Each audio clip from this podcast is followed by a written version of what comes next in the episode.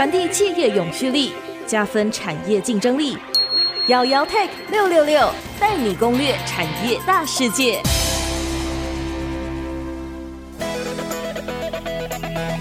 这里是 IC 之音竹科广播 FM 九七点五，欢迎收听瑶瑶 Tech 六六六，我是瑶瑶姚家阳。今天我们要聊的主题呢，跟大家都蛮有关系的。我们要聊的其实是跟你的薪水其实是有很大关系。我想各位可能都有听过一些产业研究的一些机构，它其实有点像是一个顾问型的公司。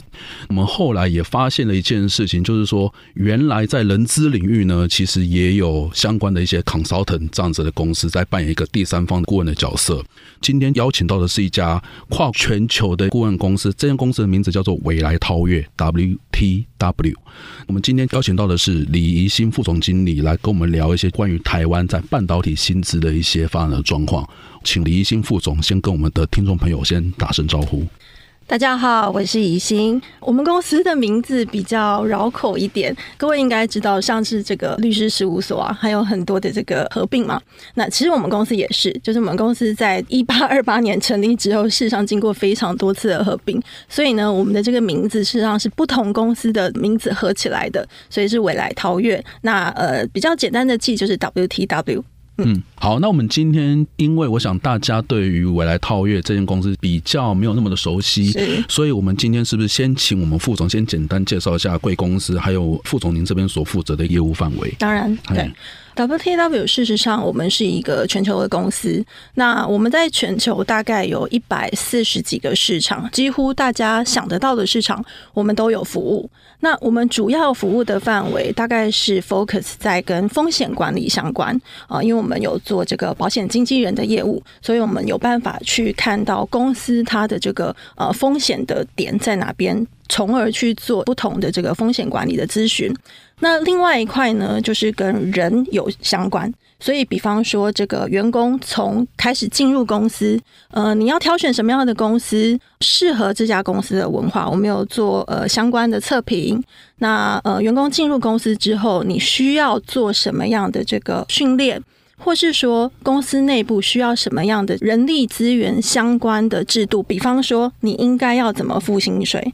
比方说，你应该要怎么付奖金给他？什么样的职务适合什么样的奖金项目？那或是甚至像高阶主管有一些，比方说股票啊，应该要怎么给？这个全部都是在我们的服务范围之内。OK，好，所以只要是跟钱有关、跟、呃、人相关、跟人相人跟人相关的一些薪水有关的，其实就是问 WTW 就对了。所以 OK，而且其实呃，服务的范围又是几乎是全球哈，所以其实。你去问 WTW，你可能 maybe 就会知道说，哎，比如说美国的起薪是多少，或者是欧洲的起薪有多少？OK，其实我之前会认识宜兴副总，其实也是在我们的 Semicon 今年的展会的时候刚好认识，然后刚好宜兴副总其实在那次的女力论坛里面，其实有稍微分享到，就是说他们有观察到一些台湾半导体的一些薪资的变化。对，当时呢，他其实也把一些 Gartner，我想 Gartner 其实大家也非常的熟悉，它其实是一个非常重要的一个研究机构。那个时候他其实就有算了一下。二零二三年的全球半导体的产值跟二零二四年其实各自是衰退跟成长的哈。那我想这个其实也跟这一两年的整个半导体的一个状况也有蛮大关系，包含像是说前阵子的俄乌战争，然后包含中国的整个经济不景气，其实都有很大关系。所以二零二三年的状况其实不是那么好。当然，其实大家也会觉得二四年其实看起来也是会有个成长的一个动能存在。不过呢，按照宜兴副总在那一次的简报里面，我们看到了一个非常重要的状况，就是说，其实二三年到二四年这两年。整个台湾的半导体的薪资成长都是正成长的，一个是二三年是四点八趴，二零二四年是四点四趴哈，没错。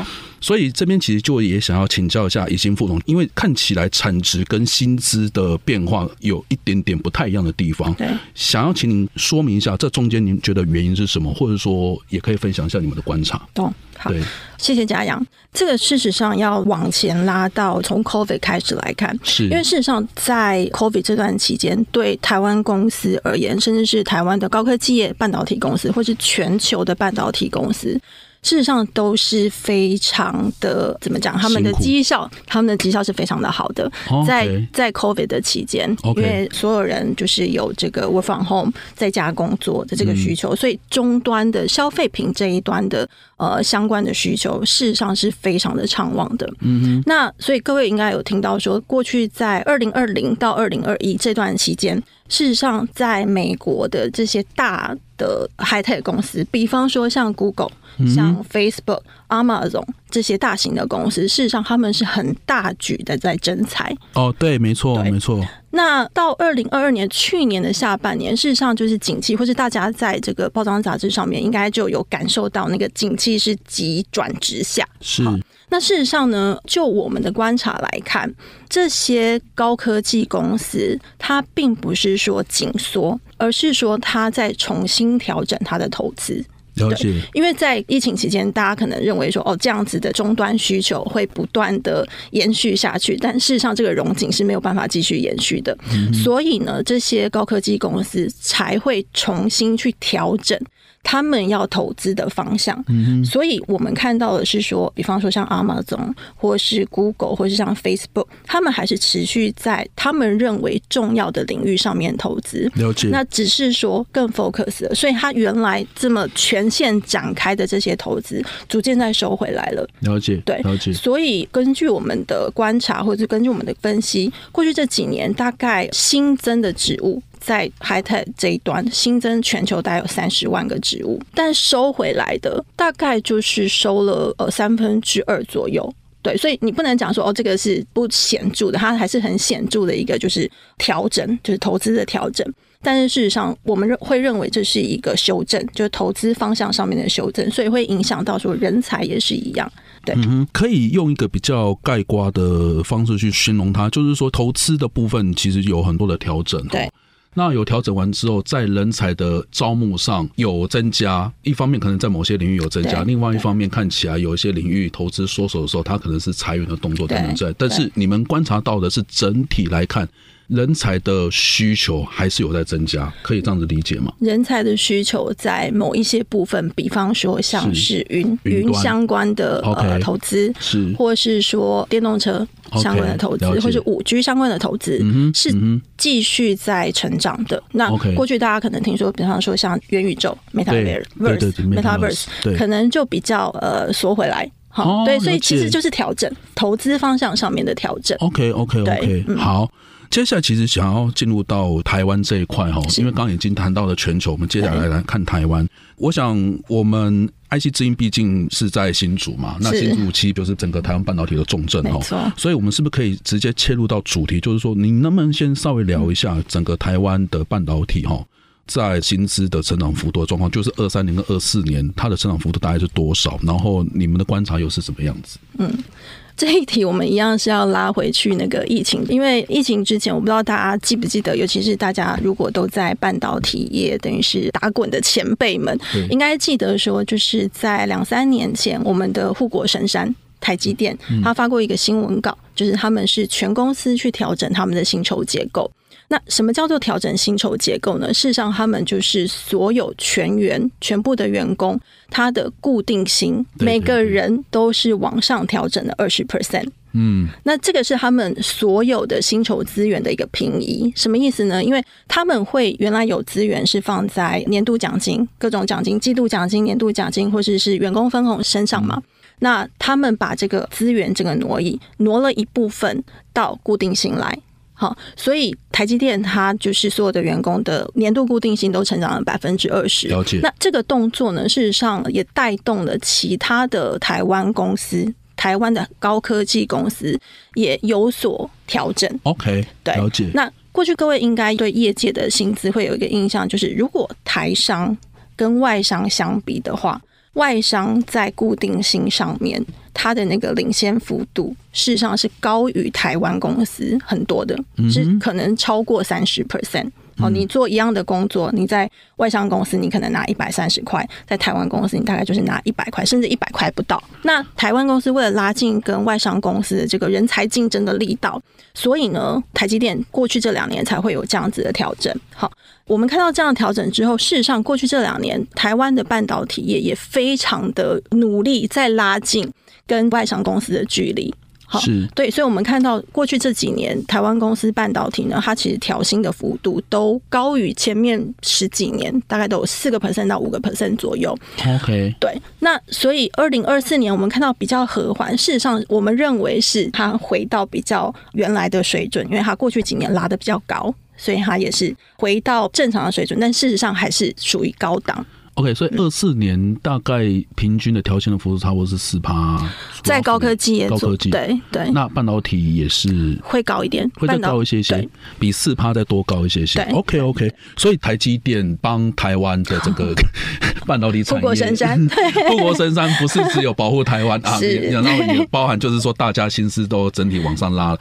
这个其实是不是也某程度上背后也有些意涵，就是说可能 maybe 大家也开始在做一些人才的一些竞争，所以他必须在。薪资的部分上去多增加了一些诱因，然后让大家其实，在人才的一些进逐上会有多一些诱因，应该是这样子吧？对对。那另外一个原因，应该大家都常常听到，就是报章媒体在讲，就是台湾的少子化嘛。是。那少子化事实上真的已经影响到我们的人才、我们的劳动力市场了。对对。如果我们看每一年的大学毕业生，或者是这个 STEAM 相关科系的毕业生，事实上人数是越来越少的。对，没有错。对。但是台湾的半导体还是这么的炙手可热，对，景气这么的好，然后事实上我们看到外商在台湾也是有越来越多的投资，所以人才的需求上面事实上是没有减少的，了解，但是人才的供给是变少的，所以大家应该就很清楚，所以大家会呃现在是供不应求的状况，对对对，OK OK，嗯，那我们先休息一下一下，待会再回到瑶瑶 Take 六六六。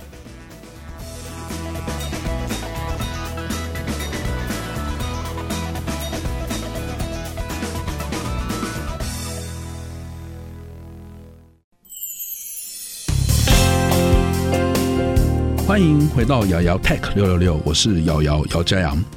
我们的节目呢，除了在 IC 之音官网 AOD 可以随选随听以外，也在 Apple、Google 的 Podcast、Spotify 还有 KBS Store 上线。欢迎上 Podcast 搜寻瑶瑶 Tech 六六六，记得按下订阅，才不会错过每一集的节目哟。好。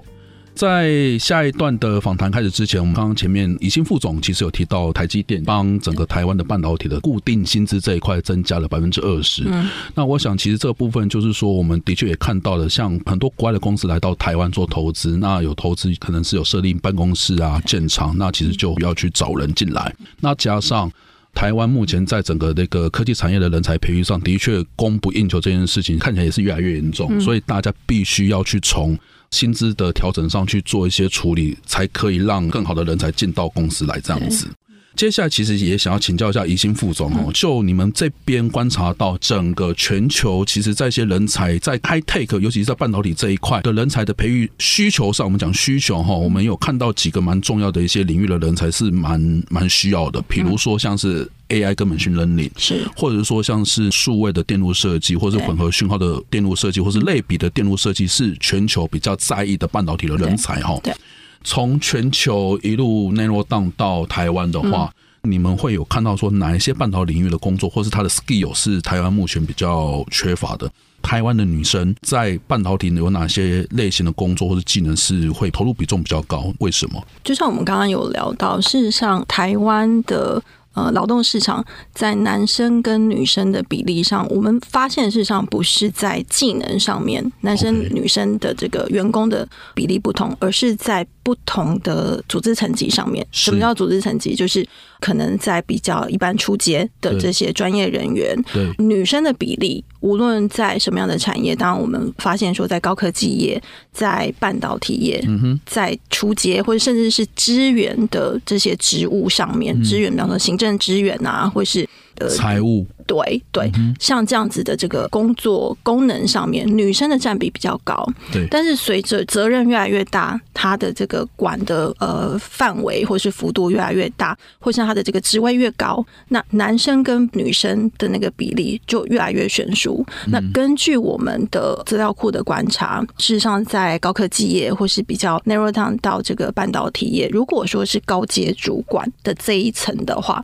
女生的占比大概就只有到十 percent，或是在半导体里面甚至只有五个 percent 左右。嗯嗯，对，所以事实上我会认为这个跟到底是哪一个功能，事实上比较没有关系，而是女生在公司里面，公司有没有创造这样子的环境，让她继续可以很安心的在这边工作。的机会，嗯哼，对，所以包含像是研发相关的工作，然后或者是说可能是比较偏管理类的工作，包含像是你刚刚提到后勤资源这个方面的工作，的确可能 maybe 在某些场域上，女性是比较多的比重，但是一路往上进入到很 high end 的管理阶层，比如说 VP 或者到执行长。是什么 C 叉 O C M O C F O，看起来女生的比重就降低了，降低很多。所以你们会认为，就是说整体的环境看起来是一个比较大的一个 issue。对，如果是这样子的话，是不是可以稍微延伸一下？就是说，那你们会觉得这个部分可以怎么去做一些改善？因为这个题目看起来也是一个蛮老生常谈的题目哦。那就是说，那以未来超越的观察，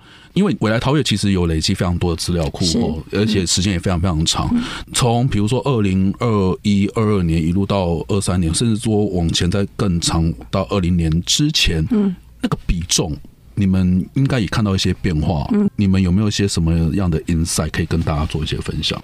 嗯，事实上，我们认为就是在。这一段疫情的洗礼之后，有很多公司，尤其是外商公司、国外的公司，他们事实上已经发展出来弹性或是混合式的工作的模式。对，那所谓混合式的工作模式，意思就是说，你可以不用天天到办公室。对，好，事实上这样子的工作模式对谁的挑战是最大的？其实对主管的挑战是最大的。Okay, 对，那台湾公司，因为我们刚刚讲到说人才供给的数量变少嘛，那所有的人力事实上对我们来说，对这个雇主来说都非常重要。那台湾公司有没有办法在这样子的环境之下跟外商公司去比较？如果外商公司有办法提供这么具有弹性，然后他可以去 support，比方说女性在职场上面，她可能同时有一些，比方说育儿的需求啊，对，或是说呃照顾家人的需求。那同时她也可以在职场上面继续努力。如果外商公司是可以提供这样环境的场域的话，那台湾公司除了在钱上面需要跟外商公司 catch up 以外，在环境的塑造上面，是不是也有办法提供友善？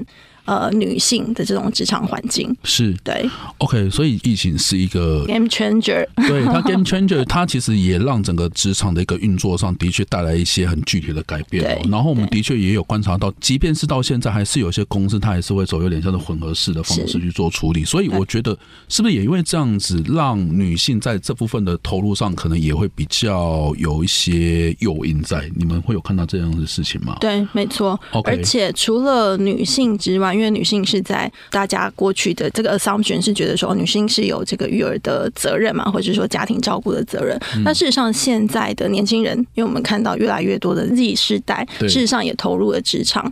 那 Z 世代事实上对于这样子的弹性也非常的欢迎。那我们就听过我们的客户跟我们形容说，他在 interview 年轻人的时候，通常会被问到两个问题。第一个问题是，你们公司可不可以弹性上班？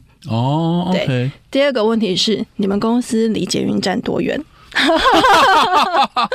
为什么？为什么？好，因为交通，哦、因为交通是他们考虑的一个很很大的重点，所以呃，你是不是可以给我足够的弹性？就是我在上班的时间，我可以选择我自己什么时候要上班，或者我什么时候要进办公室，这是一个。第二个，办公室的地点到底便不便利我去每天的通勤，这个也是一点。所以现在年轻人关注的就是这两点。OK，对。可是这个其实，在一些走研发领域上，尤其是在半导体，或者是说有一些。厂房，它如果需要轮班的话，看起来就会比较，如果是厂房，真的对，就会比较有限制。但是我们除了半导体的公司，不见得是只有厂房嘛，我们还是有其他的这个，像是 IC 设计，是对不同的 function 这样。哎、欸，所以如果是 IC 设计公司，不论是外商也好，嗯、或者是我们像以台湾来讲，像联发科、联用、嗯、那些公司，你们会觉得它对于弹性上班这件事情上会有一些调整，或是一些诱因吗？事实上，我们观察到就在台湾了。那对于弹性工作或是混合式办公这样子的概念，